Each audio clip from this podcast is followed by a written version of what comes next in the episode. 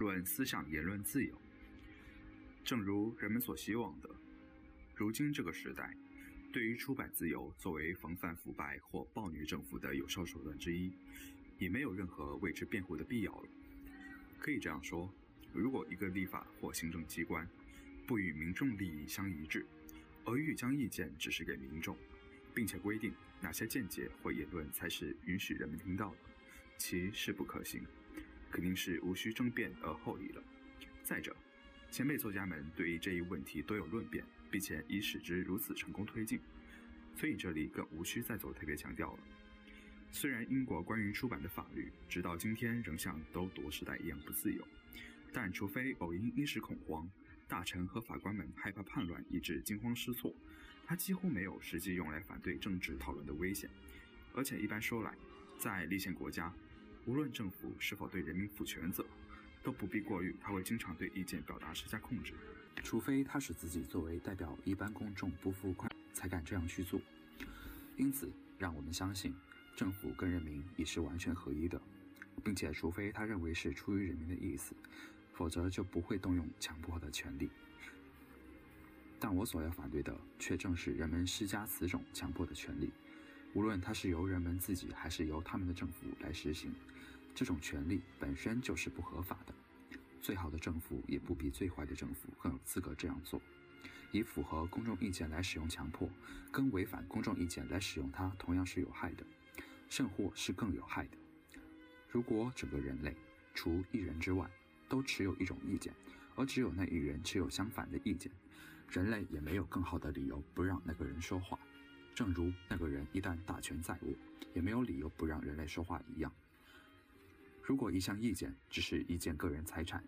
除持有者外对别人毫无价值，那么即便剥夺对他的享用只是一桩个人伤害，而所伤者或重或寡犹有不同。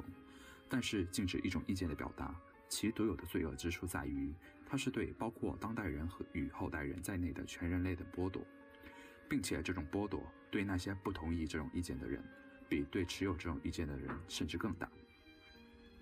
如果被禁止的意见是正确的，那么人们便剥夺了一正确矫正错误的机会；如果它是错误的，那么人们便损失了几乎同样大的益处，因为经过真理与谬误的碰撞，会让人们对真理有更清晰的体会和更生动的印象。有必要对这两个各自对应着不同论据的论点分别予以考察。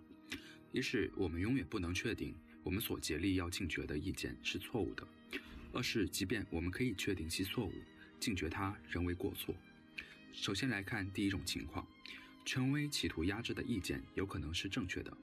当然，欲压制他的那些人不承认他的正确性，但他们绝不可能永远不错。他们无权为全人类决断是非，也无权排除所有其他人的判断方式，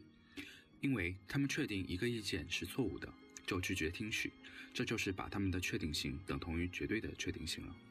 任何禁止自由讨论都是认定了自己绝对无误。或许基于这一普通理由，且并不因为普通就算不上好的一个理由，就可以让这种做法负其罪错。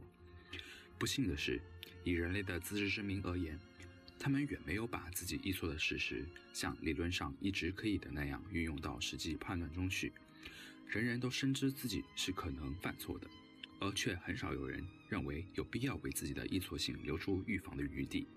或者愿意假接受假定自己所深以为然的某一意见，可能就是他们所承认的以为犯错的事情之一。专制君主或习惯于让人无限服从的人，在几乎所有事情上都会对自己的意见表现得如此自大，而一般人倒是更为幸运，他们能不时听到不同于己的意见，犯了错也愿意不时有人来纠正。然而，人们在自己的意见上却无时不仰赖于周围之人或自己素所敬服之人的共同认可。这正是因为人们对自己单独的判断缺乏自信，因而就常常毫不犹豫地求助于所谓世界通行的绝对正确性。对每个个体来说，所谓世界不外乎他与之有密切往来的那一部分人，不出其党、其派、其教以及其社会等级。能将这一范围扩大到自身所属国家和所处时代的人，相对而言可称是开明或大度了。这种对集体权威的信赖，未曾因其意识到一代、一国、一党、一派、一教和一等社会阶级有过或仍有正好相反的看法，而根本有所动摇。他把站在正确一边、反对异己世界的责任全都揽到自己的世界上了。殊不知，决定他在这无数世界中选中某一信赖对象的，仅仅是一个偶然。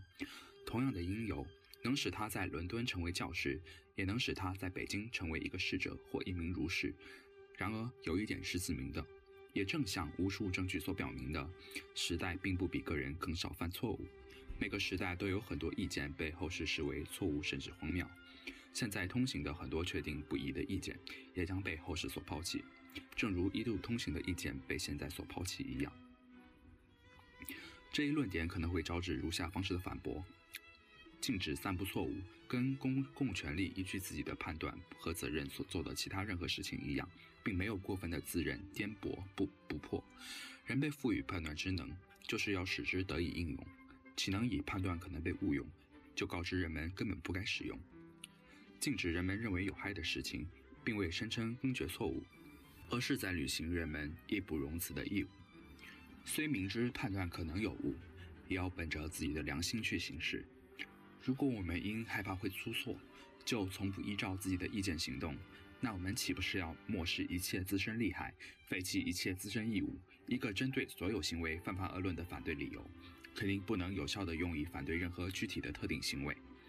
政府和个人有义务形成他们能够慎重形成的最正确的意见。并且能在对正确性有十足的把握之前，绝不失之于人。但是，当人们确知自己正确无误，当然只是这些推论者会认为的，却因为过去不甚开明的时代曾经压制的一些意见，如今已经成为人们所信奉的真理，便害怕不前，竟从自己的意见上退缩，允许他们打心底认为会危害人类福祉的信条在今世或后世不受限制的传播，这乃是不负责任的怯弱之举。也许有人会说：“让我们慎之再慎，不要再犯同样的错误。”但是，政府和国家在其他事情上所犯错误多矣，而人们并不因此就否认其适合执掌权威。即便他们曾经横征暴敛、穷兵黩武，我们岂可因此就禁止收税，或者无论面对任何挑衅都不准征伐？人们和政府都必须以他们所能达到的最好程度去行动。虽然世界上不存在绝对正确之事，但是人们的现实生活需要充分保证，因而我们可以而且必须认定，我们的意见能正确的指导自己的行为。当我们禁止坏人通过传播我们所认为错误和有害的意见来败坏社会，也不再是对绝对无误的妄加认定了。而我的回答是，这恰恰更是对绝对无误的妄自认定，因为认定某一意见正确，乃是因它在一切。与之竞争的场合中都未被驳倒，与认定它正确乃是因它不容反驳，这两者之间有着天壤之别。对我们所持的意见给予反驳与智能的完全自由，是我们有理由为了行动的目的而认定它正确的先决条件。而且除此之外，在人类智能所及的范围内，没有任何东西能够作为正确性的理性保证。